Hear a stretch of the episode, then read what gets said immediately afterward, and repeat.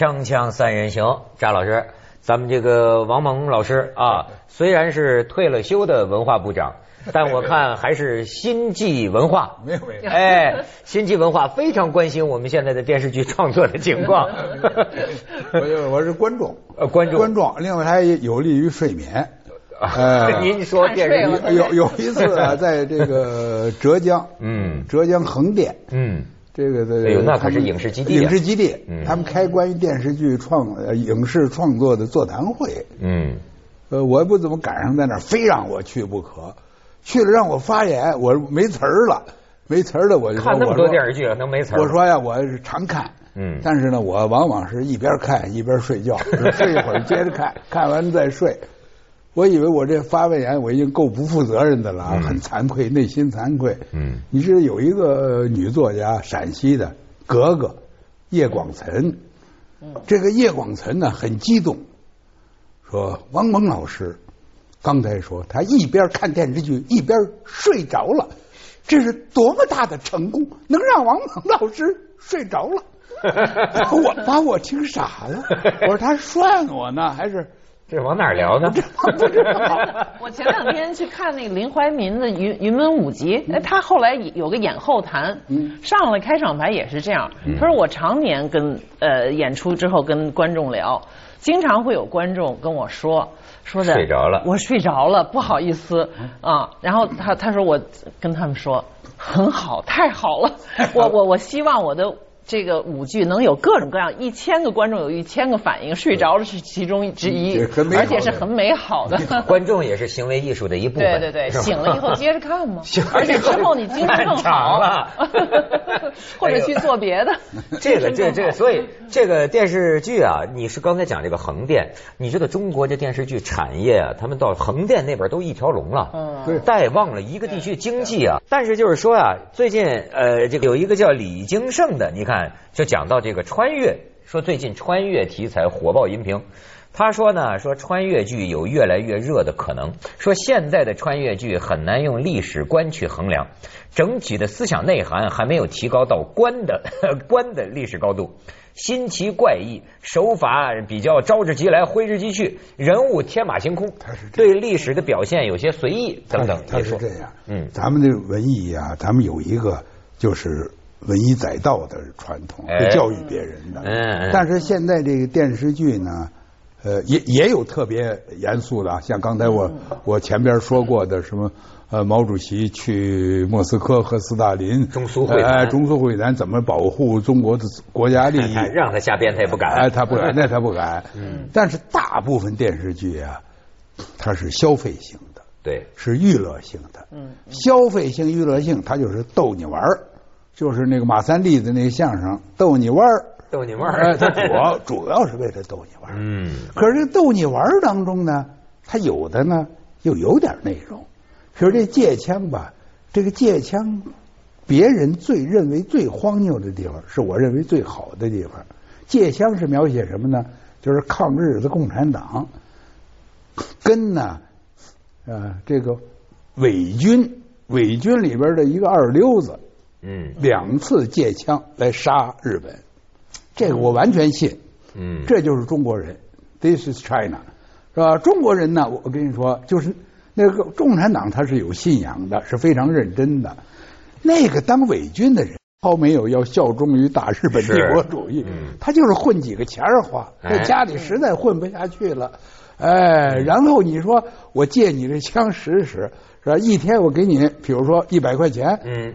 那他觉得值啊，是三天以后你还我了，而而且他上上下下中国人都很讲情面，嗯，呃，谁都护着谁，官官相护，兵兵相护，痞痞相护，痞子护着痞子，哎，哎，所以他觉得，我就觉得这些地方嘛，让你了解中国国情还真有帮助，哎，你看着他荒谬，一点都不荒谬，就那么回事还真的是，中国人一一向这个演绎的传统比。从来就就就很谁读正史的真是所谓的读书人正襟危坐，你要读史，就读三国志的人肯定远远少于读三国演义的，对吧？但是他们你再往前走一步就是神怪了。但是他们说呢，就说比如说这四大名著的这个现在就都呃都已经糟蹋了，也没有糟蹋了，就是都翻拍了。都翻拍了呢。那么这好不好呢？有人就把这个事儿啊提得很高，说你这个四大名著关系民族精神，就是你要把它拍电视剧拍烂了，那么普通的老百姓或者青少年，就是从这里了解到这个名著的精神的。这这这推推说提忒高了。嗯，我跟您说啊，这个第二个拍的是就是第二次拍的，我看了若干集《三国演义》。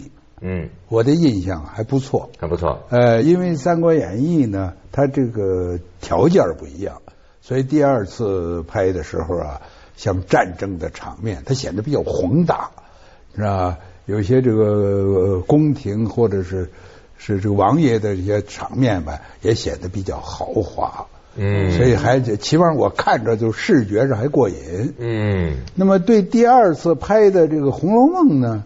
反应不一，对，呃，好像就是就是负面的反应啊，不少，嗯嗯嗯，哎，但是我我个人觉得呢，就是也无大害，是吧？因为它基本上还是按照。《红楼梦》的那个内容啊，太按照了，恨不能念了都，对，甚至比第一个版还要按照，还死乞白咧的。对他很多直接那语言就是他很多小说，但有些他适合小说朗诵的。对，是是是，的确，而且他的这个这个呃摄影，我觉得他就更像电影，而不是像电视剧，因为李少红他是电影导演出身嘛。这画面的感觉，那调子和第一个，它暗一些。对。然后我让我想起来是一个英国，就是有很有名的一个三人组合，拍了很多那个名呃经典，就是这叫什么 Merchant and Avery 吧。这这三个人呢很逗，就是一个是什么伊斯兰人，一个是德国的犹太人，还一个是是什么是美国人大概。这三个人呢，拍的这个东西呢，出来呢，永远是把经典拍的非常讲究，穿的衣服非常典雅。您知道我说这个拍了好几个，什么亨利詹姆斯啊，什么伊恩泡子，您看过？这李少红这，我觉得就那风格上很像那个。他除了用那个原点，就是原剧之外，比如他那个音乐，好多人觉得像鬼魂音乐，但是其实也有点有点那种就是先锋音乐的。那个那个意思，用的那个，我们后来在这儿还呛过一次。我记得跟马未都说，这个叶锦添的那个服装贴贴很多片嘛，说像这个戏装。可是后来我从另一个角度也想，他也是一种，就是他要全照那个老版的拍，他有什么创新呢？是吧？然后叶老师，我也是特尊重叶锦，他肯定有他自己一套想法。你要是从写实的角度讲，确实就很容易被人诟病。不是，人家后来有人讲啊，这贴这个这个这个片子，你也得分清楚，呃，就是礼服和常服。就即便是古代的妇女，她可能在某种场合上，她是这种全装上。难道你想象她真的在她自个儿家，就像在你卧卧室里，她也整天这样吗？对。所以从写实角度，的确是他难受。我我感觉到难受的主要是什么？不是这些，嗯，是就是他的对话呀，全部用原文。可是我觉得咱们这些小演员啊，他那原文他都不懂是怎么回事他是一个什么口气？没错，是不是？没错，你何不到那里去呢？这个你你他无论如何他不想说话，不想说人话。这会子，这会子该吃了吗？什么叫这？我我们只会说这会儿，对，我们不会说这会字。对对。可是我小的时候，我们家乡的人就说这会字。真的吗？过阵子再来。《红楼梦》之乡啊，您家乡？不，他是他是当时的这种语言。对。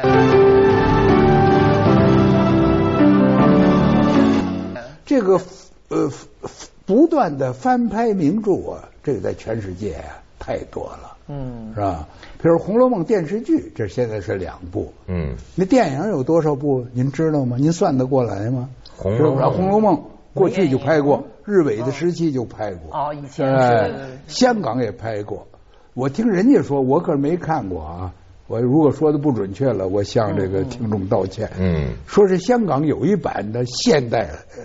摩登《红楼梦》，嗯，说一上来是林黛玉从十米跳台上往下来一，花样跳水。啊，这比黛玉裸死可要 生猛。可以由伏明霞出演。对，这个呃，所以他这个有时候这里头肯定有失败的。嗯。但是如果说引起我稍微我有我有点郁闷的啊，但是我也不敢，因为我没仔细看人家的东西。嗯嗯。是赵氏孤儿的更改。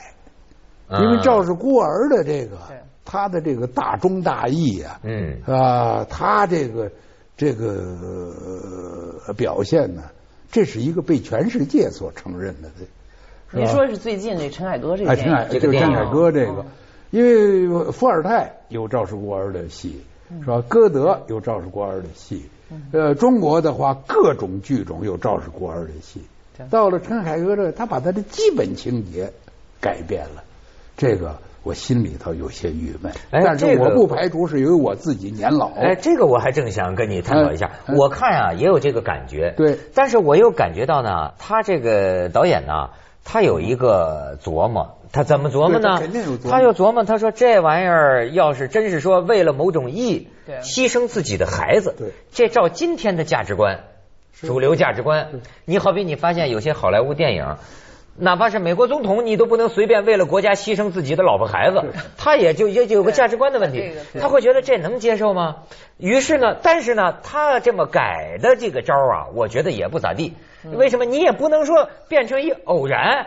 是是搞错了，然后承受了一个命运，一不小心碰成一个英雄了。没错，这个这个争论好像我这个电影我没看，但是前几年也有两版那个不同的《赵氏孤儿》的舞台呃话剧，好像也有改动，我忘了是田沁鑫的那个呢，还是那个林兆华那一版。嗯，他就是说把这个赵氏孤儿活下来要报仇这一点，这也是导演自己觉得从现代人的角度他不赞成。或我我不知道他有没有表述的这么强烈，最后他就改成就是孤儿长大了不报仇了，对，就算了。是后来后来被挑起来报仇的，是这样子。所以这而且还成了他的义子了，还成他的义子，还成了那个那个就是土安武的义子了。嗯，呃，所以那照您觉得，如果今天拍这个赵氏孤儿，不管是电影也好，电视剧也好，应该忠实于这个这这个我也不敢说呀，我因为我。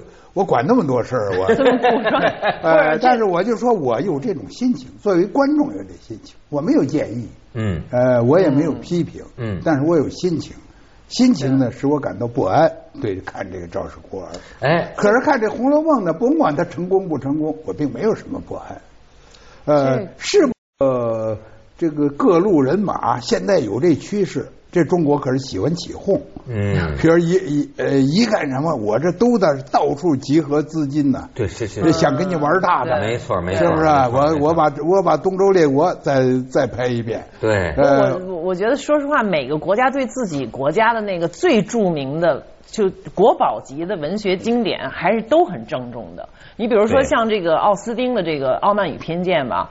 他这个 BBC 自己拍的那个电视剧就是比较的中规中矩，它符合那个最主流的，比如英国人的脑子里的那个奥斯汀的那个这个。而到了别的，哎，就比如好莱坞版的，或者有请了一个澳大利亚人拍的，哦，他就不太一样，他就他就把这人物造型啊什么的很多处理，他都美国化的也好，还是好莱坞化的也好，为什么和战争与和平也有两版吗？也是俄国人那版拍的更加的重视原还有安好莱坞那不太一样。安娜卡列尼亚是四人帮刚倒的时候，那时候中苏关系还非常紧张。当时中央电视台啊放过一个电视剧，是美国人拍的《安娜卡列尼娜》。哦。可是那时候苏联还没解体呢，但是苏联人非常反感。对。呃，他反感对不对？咱另说。对对对。但是苏联人呢，俄国人呢，他对安娜卡列尼娜呢。他有一种神圣感，对，他就说这个安娜卡列尼娜，你不能随便说拉一个长得眉清目秀的就可以当安娜卡列尼娜，你的气质是吧？你的呃举举动都得显示出俄罗斯的这个最最高雅的那一面，最美好的那一面。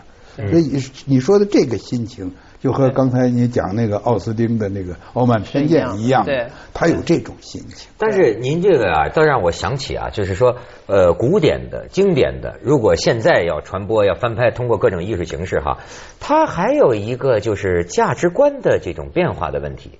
你比如说，你刚才讲到的，就说是赵氏孤儿也好，你看到，比如说啊，咱们说过去拍的很多这个皇帝戏、清宫戏，那么也有人说，如果都播这玩意儿，这不这这办公室政治。尔虞我诈，这搞权术，对。吧？那么还有后来就又有人讲，你说四大名著啊，《三国演义》，这个东西都是玩的这种个权谋啊，甚至呢说今天的这个所谓价值观，甚至比如说《水浒传》，这个李逵杀个人就砍瓜切菜一般，甚至还吃人肉。对吧？那么你该怎么？确实他会遇到一个问题，表现吗？还是怎么表现？对，我觉得这国产大片前几年就有过这个讨论。我自己看那什么《黄金甲》呀，什么《夜宴》，就有这种不舒服的感觉。他这些宫廷讹诈到最后死人一片，然后就是互相吊打一个老人，我看都很不舒服。我觉得他好像是要把这个元素强调到极度以后，获取最大的观众。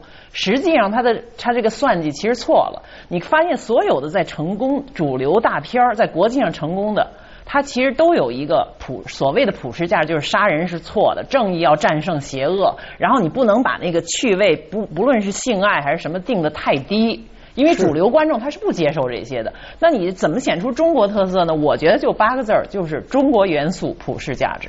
其实我们是跟应该跟人类的共同的价值，比如热爱生命。比如说正就是你最后还是应该邪不压正等等这些都应该是一致的呀。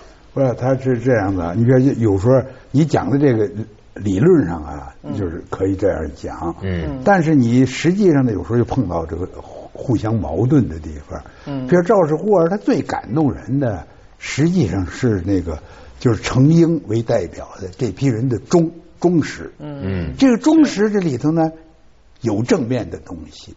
呃，也有和现代人的价值观不完全相同的东西。那怎么办？但是他最不，我也不知道怎么办。他编成这个豫剧的时候啊，最动人的是什么？就是说程英已经老了啊，这个时候也不知道哪年能报上仇。程英这种人呢，因为他是以出卖赵氏孤儿的身份来保护着赵氏孤儿的，嗯，所以他在家乡啊，没有人理他。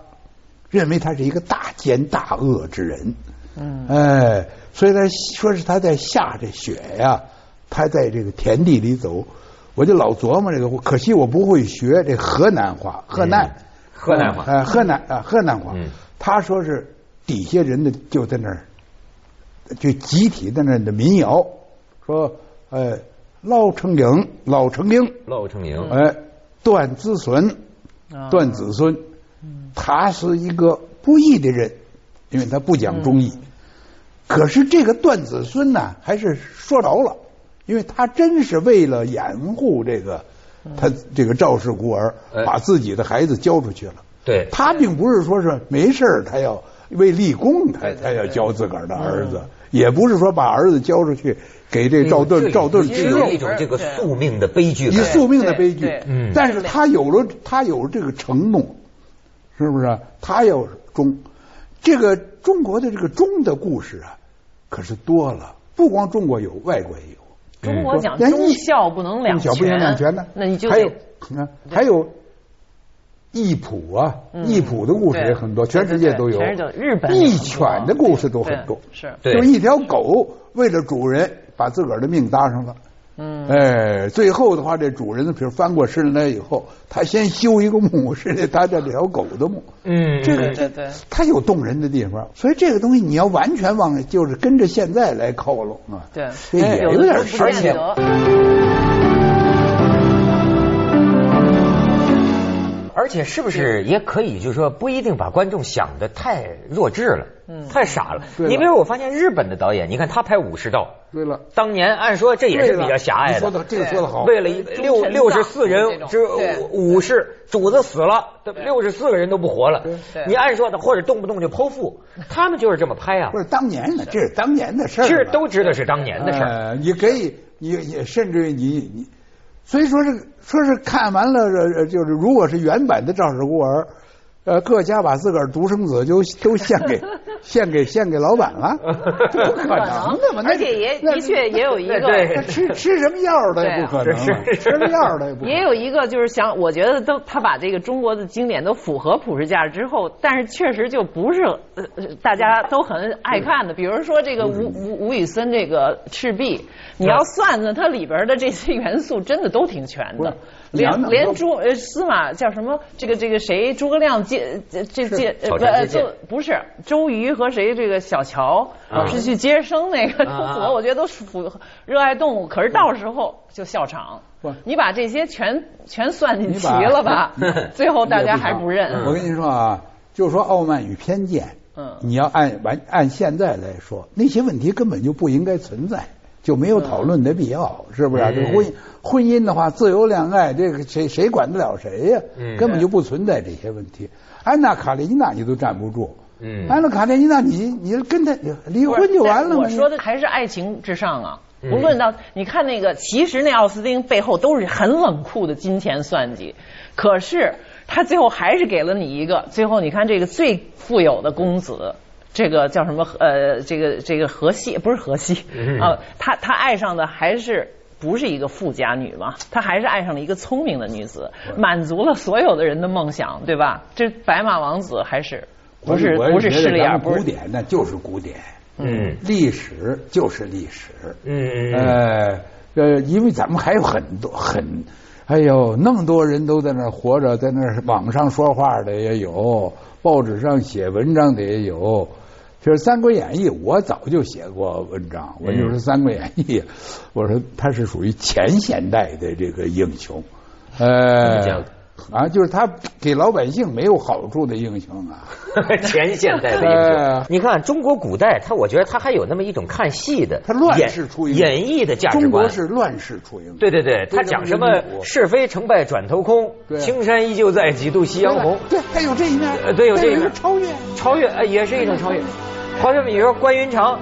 中取上将之头，那百万军的人命都不算什么，哎，为了一个英雄，是吧？这个，哎，他有他另有一种审美，是是，这个距离就是美，这放在古代了，你都觉得可以接受。所以说啊，这个接着下来为您播出《珍宝总动员》。